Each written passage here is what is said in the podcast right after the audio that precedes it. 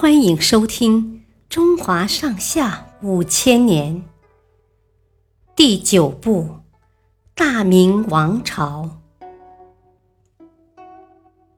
蒯鲁班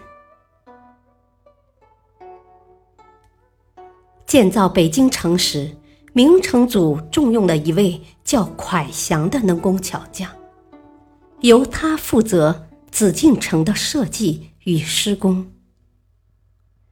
紫禁城有六座大殿，皇极殿是其中一座。有一名木匠在锯这座大殿的殿门门槛时，不小心把木料多锯掉了一尺。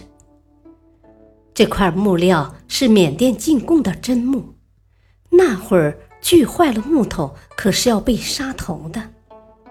木匠吓得六神无主。不知道该怎么办才好。蒯祥捡起木料，又仔仔细细检查了一遍店门，对木匠说：“没有关系，你别害怕，我可以补救一下。”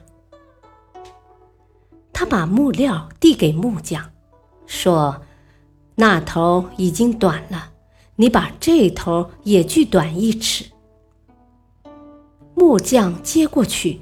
却哆哆嗦嗦不敢下手。把锯子和木料都给我吧。蒯祥边说边一把抢过来，拉开架势就干。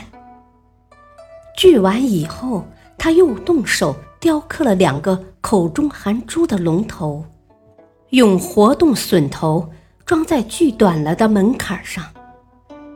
等把门槛安到门上。不仅尺寸完全吻合，而且还便于车卸。后来人们把坎祥发明的这种装置称为“金刚腿”。